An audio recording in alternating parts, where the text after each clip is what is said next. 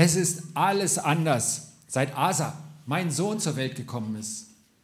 Und das jetzt schon viele Jahre. Meine Frau, die anderen Kinder, ich selbst, wir alle müssen zurückstehen.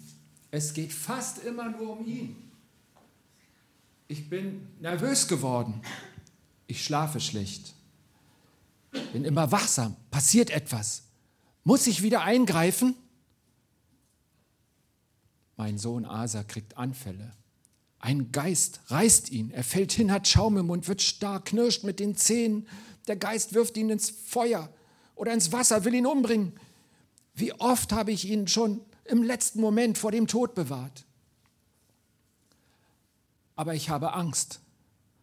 Angst, dass ich einmal zu spät komme. Und tief in meinem Herzen weiß ich, wenn sich nichts ändert, dann wird dieser Tag kommen. Denn ich werde älter und ich bin müde. Oft habe ich andere um Hilfe gebeten, aber niemand konnte meinem Sohn helfen. Dann habe ich von Jesus gehört. Der Wanderprediger, Lehrer, Prophet. Er hat schon öfter Leute geheilt. Wunder sind passiert. Ich habe mich aufgemacht mit meinem Sohn. Wir haben ihn gesucht. Es war nicht einfach, denn er war ja nicht an einem Ort. Wir sind ihm immer hinterhergelaufen. Aber jetzt, heute Morgen, haben wir eine Gruppe Menschen getroffen, hier an diesem Berg. Und als ich sie fragte, sagten sie, ja, Jesus ist hier, aber nicht im Moment. Er ist auf einen Berg gestiegen, aber er kommt wieder hierher. Aber was ist? Vielleicht können wir dir helfen. Es waren Schüler von Jesus. Aber auch sie konnten meinen Sohn nicht heilen. Das war vorhin. Dann gab es Streit mit den Schriftgelehrten. Sie streiten immer noch. Es geht um irgendwelche theologischen Richtigkeiten. Ich höre gar nicht hin. Ich suche nur Hilfe für meinen Sohn, für mich. Oh, da kommt ja jemand. Das muss Jesus sein. Warum streitet ihr mit ihnen? Meister, ich habe meinen Sohn zu dir gebracht. Er ist von einem stummen Geist besessen. Immer wenn der Geist ihn überfällt, dann wirft er ihn zu Boden und mein Sohn tritt Schaum vor den Mund. Er knirscht mit den Zähnen und wird starr. Ich habe schon deine Jünger gebeten, den Geist auszutreiben, aber sie hatten nicht die Kraft dazu. O du ungläubige Generation, wie lange muss ich noch bei euch bleiben? Wie lange muss ich euch noch ertragen? Bringt ihn zu mir. Hier, hier ist er, mein Sohn. Oh, er fällt schon wieder zu Boden. Er hat Schaum vor dem Mund. Der Geist packt ihn wieder, wälzt ihn hin und her. Wie lange hat er das schon? Oh, von Kind auf. Zu oft hat er ihn sogar ins Feuer oder ins Wasser geworfen, um ihn umzubringen. Doch wenn du kannst, hilf uns, hab Mitleid mit uns. Alles kann, wer glaubt. Ich, ich glaube, hilf meinem Unglauben.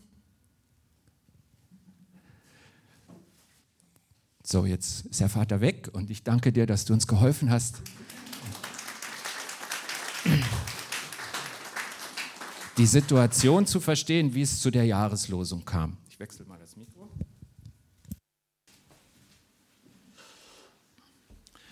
Der Ruf um Hilfe in der Not. Jesus hat gesagt, erinnert euch, dass Jesus von seinem Mikro weggegangen, ne? wir mussten improvisieren. Wer glaubt, kann alles. Und ich sage euch ehrlich, meine Sehnsucht ist, dass ich dieses Vertrauen in Gottes Gegenwart in mir habe. Was Jesus da einfordert, womit er den Vater konfrontiert, oh, wäre das toll, wenn ich sage, da ist es, ich kann es, ich glaube es, es steckt in mir. Und der Vater, er spürt, dass er solch ein Vertrauen nicht hat. Aber er will an Jesus glauben. Er klammert sich an ihm fest und ruft, ich glaube, hilf meinem Unglauben. Das klingt ja irgendwie widersprüchlich. Ne? Ich verstehe seine Worte so. Er sagt, ja, ich beschließe es jetzt. Ich will an dich glauben. Ich bekenne es. Ich spreche es aus. Aber du siehst mich ja. Du kennst mein Herz. Es sind noch so viele Zweifel darin. Mein Glaube ist so begrenzt durch Zweifel durch Vorurteile, die ich noch habe, durch Lügen Satans, die in mich gekommen sind, durch meinen eigenen Eigensinn. Ich bin nicht anders als die Menge und die Jünger, zu denen du gerade eben gesagt hast, oh du ungläubige Generation. Und dann sagt der Vater, bitte, hilf mir trotzdem. Und das ist der Unterschied zwischen uns beiden. Ich finde den Vers klasse, weil ich mich so mitgenommen fühle, weil ich denke, irgendwie, ich fühle mich mit diesem Vater verbunden. Ich, ich habe das Gefühl, das könnte ich auch sagen. Das beschreibt auch mich. All das, und da ist er mir ein Vorbild, legt er ehrlich vor Jesus hin und bittet, hilf mir.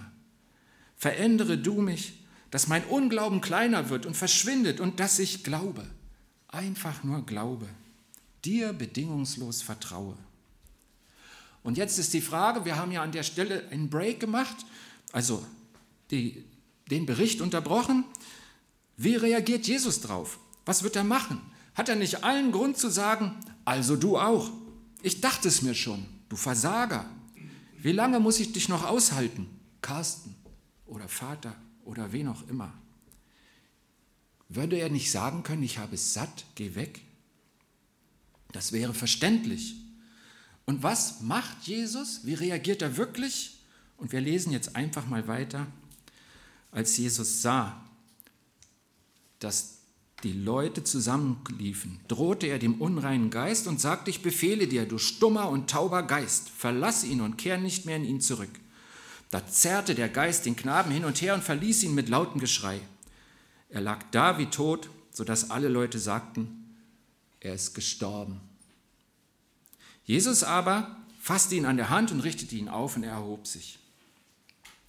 Jesus hat ihn nicht weggeschickt, den Vater und den Sohn, der nicht für sich selbst sprechen konnte. Jesus hilft, er heilt den Jungen.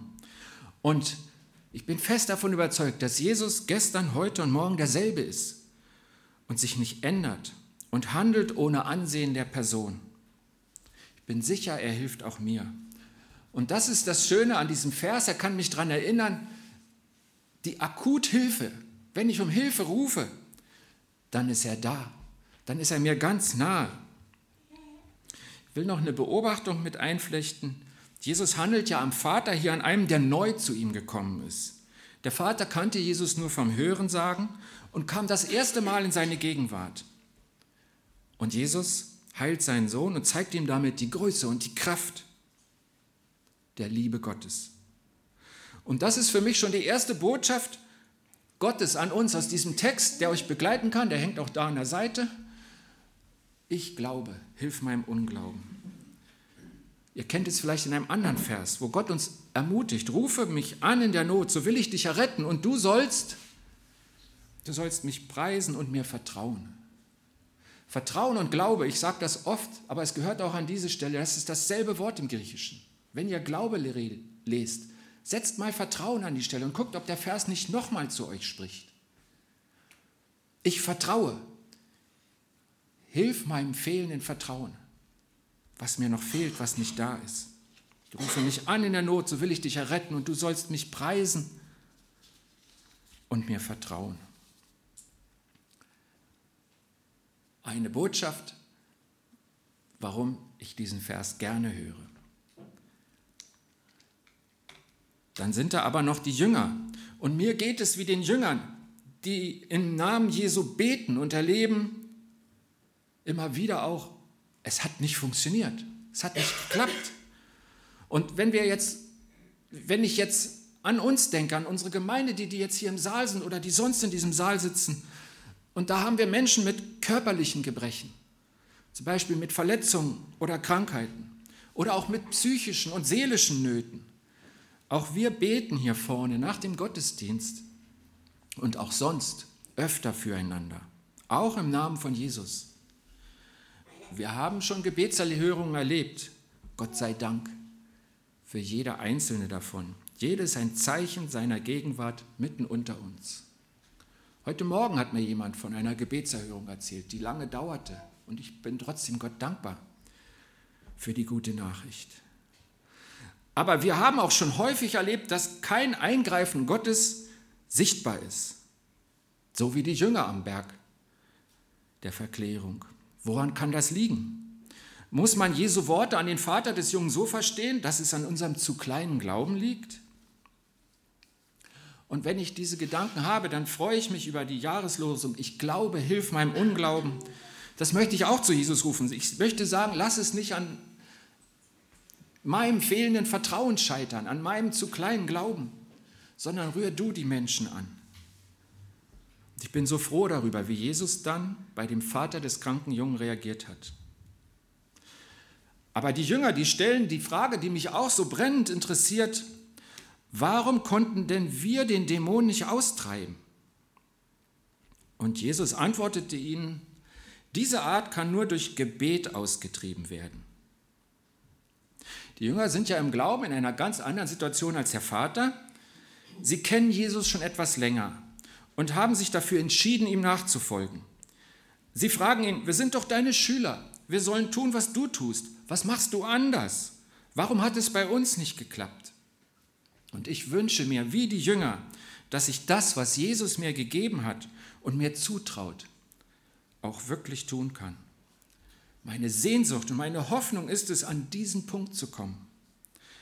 Und wenn es eine Not gibt, und ich hoffe im Namen Jesu, darf ich jetzt Gottes Werkzeug sein und Gott greift ein, dann habe ich zwei Fragen.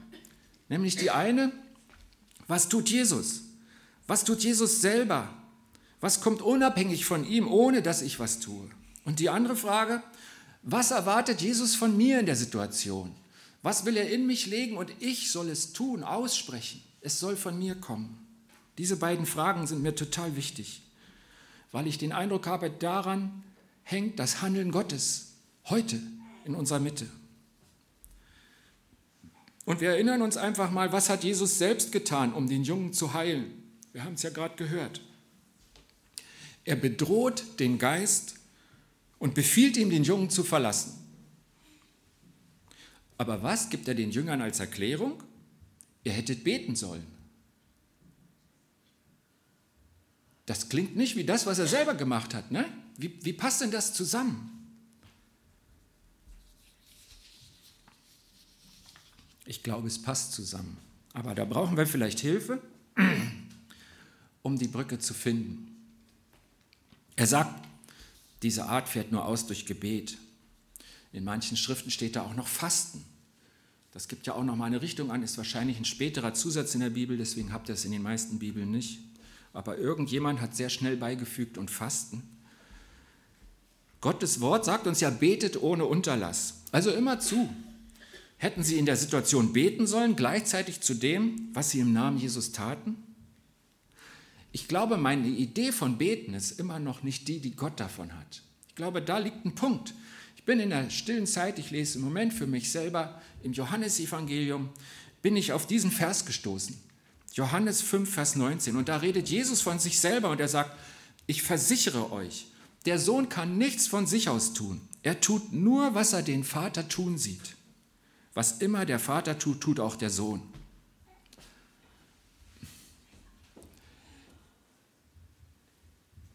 Ich merke, wie es mir bei mir selber schwerfällt zu glauben, dass ich wie eine Marionette praktisch nur in Verbindung mit Gott was tun kann.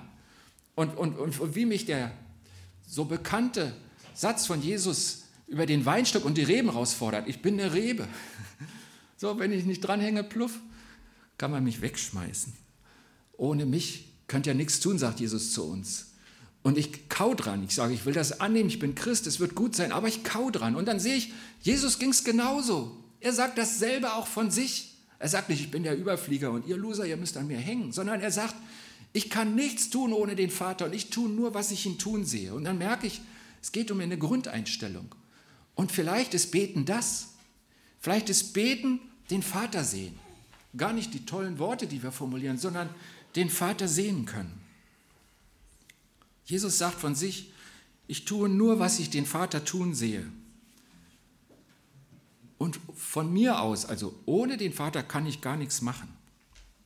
Und ich glaube, dieses Handeln in ganz enger Verbindung mit Gott ist der Schlüssel dazu, im Namen Jesu zu leben und zu handeln. Und da geht es nicht nur um den Moment des Gebetes, sondern um das ganze Leben. Ich glaube, Jesus hat das durchgezogen, hat es vorgelebt. Und er sagt ja, wir sollen ihn nachahmen. Und ich glaube, das ist das, wo Gott uns eigentlich haben möchte. dass wir ihn sehen können und dass wir sehen, was er tun will. Beten. Könnte beten das bedeuten, so wie Jesus es definiert hat, seine Verbindung zum Vater? Und das Zweite, wir haben gesehen, es geht ja ganz viel um Glauben. Viermal steht das Wort im Text und haben gehört, wo Glauben steht, steht auch Vertrauen. Es geht um mein Vertrauen. Wem soll ich vertrauen? Ich denke, das ist eine klare Antwort für die, die sich aufs Christentum eingelassen haben. Gott soll ich vertrauen. Aber was soll ich vertrauen? Und ich glaube, auch da merke ich, dass ich dann noch arbeiten muss. Ich denke Gott als Gegenüber, als etwas, was außerhalb von mir ist. Ich denke, ich soll Gott vertrauen und er macht was. Und meine erste Frage war ja, was tut Jesus? Und, und ah, ich freue mich so, wenn Jesus was macht. Wenn er nichts macht, hm, Jesus, ich habe dich nicht verstanden. So. Ich glaube, für die Jünger und für jeden heute, der Jesus nachfolgt, heißt die, Voraus, Haus, die Herausforderung, ich vertraue darauf, dass er, Jesus, in mir handelt. Habe ich dieses Vertrauen, dass Jesus ja in mir ist? Dass er zum einen sagt, ohne mich könnt ihr nichts tun, aber zum anderen sagt, ich bin bei euch alle Tage, egal was kommt, bis zum Ende der Welt. Jesus handelt in mir. Er hat gesagt, ich gebe euch Vollmacht, ich bin da. Ihr werdet größere Dinge tun, als ich sie tue. Und ich merke, da ist mein Vertrauen ganz anders herausgefordert. Da merke ich, wie ich kaue und sage, hm, ich würde es ja gerne sehen, wenn Bianca jetzt hier betet und die Erde bebt, aber passiert das, wenn ich bete? Jesus in mir? Kannst du das denken? Vertraust du darauf, dass es so ist? Er hat es ja gesagt. Du hast ihm dein Leben übergeben und dann wohnt er in dir durch den Heiligen Geist. Und im Heiligen Geist ist Kraft. Auch heute. Ich glaube, dass das der Schlüssel zum Leben ist, im Glauben. Und der steckt auch in der Jahreslosung, ich glaube, hilf meinem Unglauben. In der Verbindung, im Hören auf Gott zu lernen, zu leben. Und mein Vertrauen mehren und es auf Gott und sein Wirken in mir setzen. Ich glaube, Jesus steht bereit für die Soforthilfe, nenne ich es mal. Das, was der Vater erlebt hat. Ich glaube, mehr als beim Vater, der neu zu Jesus kommt, sucht Jesus bei seinen Jüngern, bei seinen Nachfolgern die ständige Verbindung zu ihm und das Vertrauen in ihn. Und ich glaube, beides, Beten und Vertrauen, die zwei Begriffe, die wir jetzt hier haben, das ist keine Entweder-oder-Frage, sondern das ist ein Wachstumsprozess. Je mehr ich die Verbindung mit Gott suche und je öfter ich das Vertrauen in ihn einsetze, umso stärker werde ich im Glauben. Ich frage euch mal, wie wird man denn ein guter Koch oder eine gute Köchin? Habt ihr eine Idee? So? Ja, ist, also bei mir hat es mit dem Kochbuch angefangen. Karriere war danach nicht viel länger, aber ich habe ein Kochbuch gehabt, ein gutes für Anfänger, ich habe alles verstanden, habe es zusammengerührt. Die Leute haben gesagt, du kannst aber gut kochen. Da dachte ich, wenn ihr wüsstet.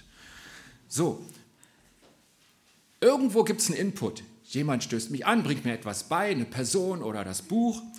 Und dann, dann muss ich es tun. Niemand wird auf der Welt ein guter, exzellenter Koch durch Bücher lesen oder Philosophien. Er muss ganz viel kochen. Er muss es immer wieder tun und dann wird er sicherer und besser. Oder er lernt es nie. Nicht? Aber in den meisten Fällen wird er besser, mal für mal. Und was wir beim Kochen, beim Führerschein und in vielen Alltagsdingen begriffen haben. Das müssen wir auch bei der Lebensschule mit Jesus anwenden. Was er euch sagt, das tut. Du bist Jesus begegnet. Er hat dein Herz berührt. Und du hast gemerkt, diesen Jesus gibt es wirklich. Da ist was dran am Glauben der Christen. Siehst du, das war der erste Schritt.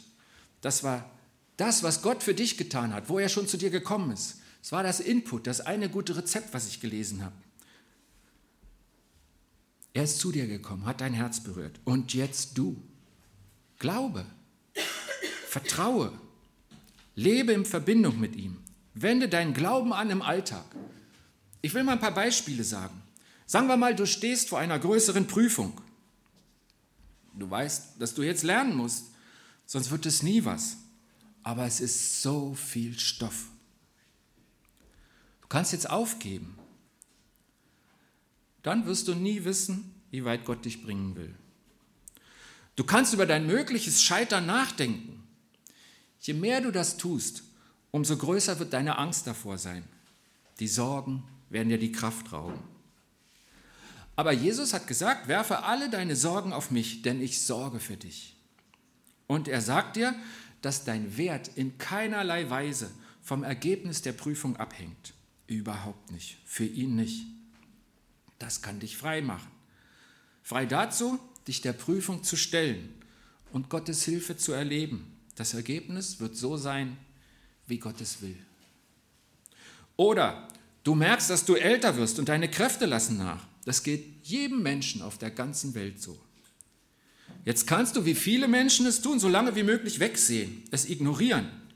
Manches löst man auch mit Make-up. Aber das löst gar nichts. Oder du kannst wie viele Menschen dir Sorgen machen. Und das löst auch gar nichts. Oder aber du setzt dein Vertrauen auf Jesus. Ja, ich werde älter und nach und nach und manchmal auch plötzlich schwinden meine Kräfte. Aber ich beschließe jetzt, auf den Gott zu vertrauen, der in Jesus in mir ist und mit mir ist und der gesagt hat, ich will dich unterweisen und dir den Weg zeigen, den du gehen kannst. Glauben und Vertrauen anwenden in deinem Leben. Oder du bist einsam. Dafür ist der Mensch nicht gemacht. Du kannst die Einsamkeit abtöten, zum Beispiel durch Computerspiele, Fernsehkonsum. Du kannst dich in ein Hobby steigern und all deine Zeit da hineinstecken. Es wird an deiner Einsamkeit nichts ändern. Du kannst dir ein Gegenüber kaufen, für kurze Zeit, für bezahlte Liebe. Das ist eigentlich keine Liebe, sondern sexuelle Befriedigung. Oder du kaufst dir ein Tier.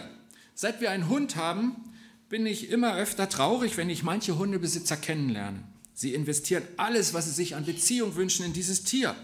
Und ich habe ein junges Ehepaar kennengelernt, um die 30, beide berufstätig, die sagen, unser Hund braucht es, fünfmal am Tag Gassi zu gehen. Und wir haben unseren Beruf so aufeinander abgestimmt, dass wir das schaffen. Gratuliere. Oder ich treffe zwei Hundebesitzer auf der Straße und der Mann sagt zum Hund, lauf zu Mami, sie steht dort drüben. Mami? Oder ich treffe eine völlig verstörte Hundebesitzerin, die sich hinter einer Mauer zurückzieht und als entschuldigende Erklärung, als ich mit meinem angeleinten Hund vorbeikomme, wir sind gebissen worden, als wir klein haben waren. Deshalb haben wir jetzt Angst. Wir? Alle drei? Sie hatte zwei Hunde. Ich habe einige Absagen für ein Treffen bekommen, weil es wegen dem Hund nicht geht. Ich habe ja jetzt einen Hund, aber ich kann nicht mitfahren auf eure Freizeit, ich kann nicht zu dem Abend kommen, das geht nicht. Da muss er Gassi gehen, dann ist er zu lang alleine. Hunde und andere Tiere sind nicht schlecht.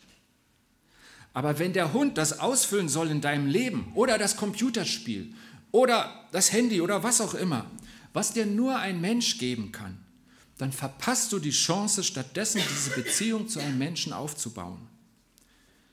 Bringe Gott deine Sehnsucht nach einer Beziehung, einer Freundschaft zu einem anderen Menschen, nach Gemeinschaft und Gesellschaft. Er hat gesagt, ich weiß, was ihr wirklich braucht und ich sorge für euch. Da kannst du für beten und du kannst gleichzeitig täglich dafür arbeiten. Ich glaube, hilf meinem Unglauben. Bin ich beziehungsfähig? Schickt mich Gott heute in eine Alltagsbegegnung, in der ich etwas lernen soll? Welche kleinen Schritte kann ich an Gottes guter Hand tun, um darin zu wachsen? Ich habe so eine Sehnsucht nach Liebe. Bin ich eigentlich liebenswert? Oder bin ich halt so und die anderen müssen mich so aushalten? Welche Begebenheiten legt mir Gott heute in den Tag, um an mir zu arbeiten? Gott liebt mich und er möchte, dass das abfärbt. Er möchte mich liebenswert verändern. Bin ich egoistisch? denke ich immer zuerst an mich. Welche Begebenheiten stellt Gott heute in mein Leben, in denen ich lernen kann, den anderen zu sehen? Jesus, der gute Lehrer, führt mich in Situationen, wo ich hören lernen kann. Höre ich auf das, was er sagt und tue ich es, werde ich wachsen. Höre ich nicht auf ihn, trete ich im Glauben auf der Stelle. Ich verpasse Segen Gottes. Aber der geduldige Lehrer Jesus macht weiter, denn er will mein Bestes. Es werden wieder Situationen kommen, in denen ich ihn hören sollte. Und er führt mich in Situationen, in denen ich Vertrauen wagen soll. Und werfe ich mein Vertrauen nicht weg, sondern setze ich es in der Situation ein, dann wächst mein Gottvertrauen. Vertraue ich ihm nicht in einer Situation oder nicht so, wie ich es schon könnte, trete ich im Glauben auf der Stelle. Ich verpasse Segen Gottes. Aber der geduldige Lehrer Jesus wird mich wieder in Situationen führen, in denen ich mein Vertrauen anwenden kann. Nur dann, wenn ich Vertrauen anwende, wächst es auch. Es gibt noch viele weitere Herausforderungen im Leben. Ich habe nur ein paar aufgezählt.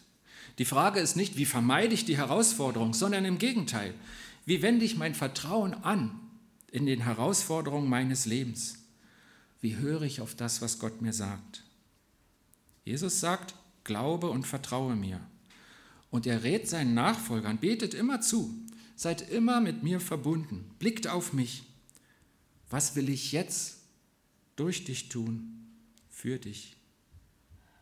Wenn wir so leben, davon bin ich überzeugt, dann wird er dafür sorgen, dass der Unglaube schwindet und dein Glaube wächst. So wie der Vater gebetet hat, Herr Jesus, ich glaube, hilf meinem Unglauben. Amen.